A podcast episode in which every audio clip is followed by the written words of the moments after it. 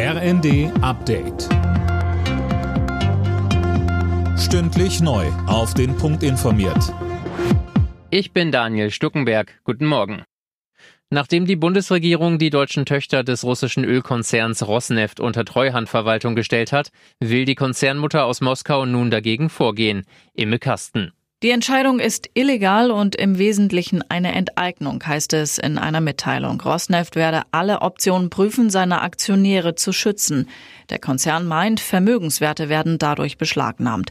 Mit der Entscheidung der Bundesregierung übernimmt jetzt die Bundesnetzagentur die Kontrolle an den drei Raffinerien in Brandenburg, Baden-Württemberg und Bayern. Das Ganze soll der Energiesicherheit dienen.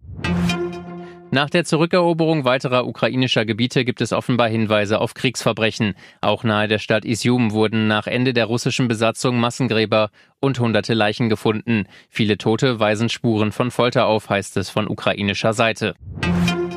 Nach zwei Jahren Pandemie-Zwangspause startet das Münchner Oktoberfest heute wieder ganz ohne Beschränkungen. In den nächsten gut zwei Wochen werden auf der Theresienwiese wieder Millionen Besucher aus aller Welt erwartet. Der Münchner Infektiologe Christoph Spinner blickt gelassen auf die Wiesen. Die Immunkompetenz in der erwachsenen Bevölkerung ist vor allem durch die Impfungen, die ein echter Gamechanger in der Pandemie waren, deutlich gestiegen. Und damit sind vor allem die schweren Verläufe verhindert. Impfungen bieten auch einen gewissen Schutz vor Infektionen. Also glaube ich, können wir einigermaßen gelöst auch aufs Oktoberfest blicken. Die deutschen Tennisherren haben sich vorzeitig für das Davis Cup Finale Ende November in Malaga qualifiziert. Das Team von Michael Kohlmann gewann am Abend mit 2 zu 1 gegen Belgien. Jan-Lennart Struff setzte sich im Einzel durch. Kevin Krawitz und Tim Pütz holten im Doppel den entscheidenden Siegpunkt.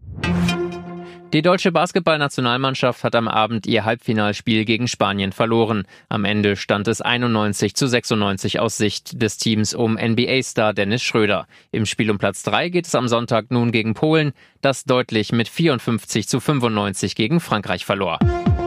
Alle Nachrichten auf rnd.de